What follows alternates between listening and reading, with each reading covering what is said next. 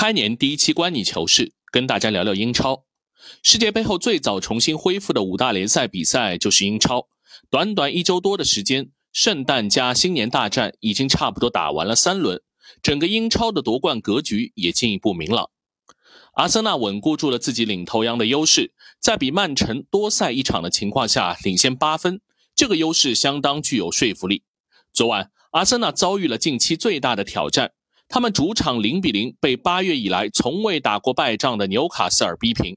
虽然阿尔特塔对比赛结束前那个疑似点球耿耿于怀，但是世界杯后三战两胜一平的战绩是可以交代的。阿森纳不是没有隐忧，他最大的问题还是板凳深度。这三场比赛，阿尔特塔的阵容几乎一成不变，恩凯迪亚加马丁内利和萨卡的三叉戟。扎卡、帕泰和厄德高的中场组合，加布里埃尔和萨里巴的中卫搭档。昨天这场强强对话，枪手全场只有一次换人，富安健洋替下了本怀特。不是阿尔特塔不想换，替补席上实在拿不出让他放心的后手。热苏斯和史密斯罗两个好手都还在伤病中，阿尔特塔只好拿现在这套他最放心的主力硬顶。不过这并不是一劳永逸的办法。英超下半程。各队比的就是阵容深度，板凳席决定最终排名。特别是二月欧战开始后，赛程更加密集，靠现在首发的十一人，阿森纳撑不到最后。这个赛季是枪手最有希望问鼎的机会，俱乐部肯定不能坐视冠军溜走。所以这个冬窗，球队也不断传出买人的传闻。最言之凿凿的就是顿涅茨克矿工的穆德里克。超过六千万英镑的报价，目前还没有得到肯定的回复。矿工自然是要抓住这次机会货比三家，至少还有个冤大头切尔西也在入局截胡。所以穆德里克之外，枪手也中意一心要从马竞离开的菲里克斯。只不过马竞也是狮子大开口，半年一千五百万的租借费加六百万的工资，而且还不关联赛季结束后的转会，这笔价格。理性的阿森纳是不会轻易就范的，拉锯战估计要持续到冬窗的最后时刻。对阿森纳有利的信息是，他的竞争对手们这个赛季也并不好过，阵容深度并不是一家的问题。曼联、热刺、切尔西和利物浦似乎都已经注定无法对冠军发起挑战，他们的目标都务实的指向争四。这四支球队目前遭遇的困境都不一样，情况最好的是曼联。曼联在送别 C 罗后，已经展现出了向上的势头，三战全胜，排名上升到了第四，仅仅净胜球不如多赛一轮的纽卡。三场的对手虽然不强，但滕哈赫变废为宝，激活了拉什福德、卢克肖、万比萨卡、马奎尔，良性的竞争氛围充斥整个更衣室，这也让球队敢于放弃加克波，并拒绝菲利克斯的无理开价。剩下三支球队的日子就不好过了。热刺、切尔西和利物浦逐渐有掉队的趋势，切尔西距离前四已经有十分的差距。这家新赛季花费最多的俱乐部，在美国老板上任后每况愈下，波特的信任危机也在不断加剧。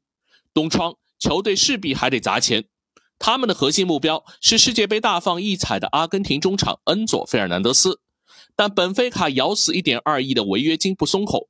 切尔西最后免不了还是要继续被痛宰，关键一个恩佐是不是解开切尔西的钥匙也是个盲盒。一月，切尔西还要面对曼城和利物浦的考验，波特有没有机会撑到欧冠淘汰赛已经成为一个悬念。利物浦距离前四也有七分差距，世界杯前的问题并没有被解决，本轮被小蜜蜂布伦特福德蛰得体无完肤，努涅斯还是一次次的浪费机会。本来最不缺攻击手的利物浦，也只能看着路易斯·迪亚斯、若塔和菲尔米诺在养伤的情况下继续吃进加克波堆积前锋，但球队最缺的中场还是进不了人。看得上的贝林厄姆东窗到来的机会不大，这套阵容要进前四并不靠谱。热刺是豪门中阵容最单薄的，刚刚结束的两轮比赛，他们先后被布伦特福德逼平，以及不敌阿斯顿维拉。库卢塞夫斯基、本坦库尔、理查利松一旦缺阵，孔蒂只能靠希尔、比苏马这些他看不上的球员顶替，结果就是几乎每场比赛都先丢球，再苦苦追赶。孔蒂的续约到了关键时刻，随着成绩的下滑，孔蒂和俱乐部的缘分只怕也是延续不了多久。最后总结一下对英超下半程的一些预判。首先，本赛季最终的冠军争夺只可能在曼城和阿森纳之间展开。曼城是最不缺阵容深度的，而且他们最大的利好是有养精蓄锐、恐怖的哈兰德。虽然也有被布伦特福德爆冷击败，以及被埃弗顿逼平这样的意外，但瓜迪奥拉有资本等待他的老搭档阿尔特塔犯错。最近他不断放低身段。但曼城翻盘的可能性依然很大。其次，一月是一个重要的风向标，在本月后面的比赛中，阿森纳、曼城、曼联、热刺、切尔西互相之间几乎都有至少两次交手，只有利物浦的对手相对较弱。一月六强之间的结果对阵，对最终冠军乃至四强的争夺会产生重要影响。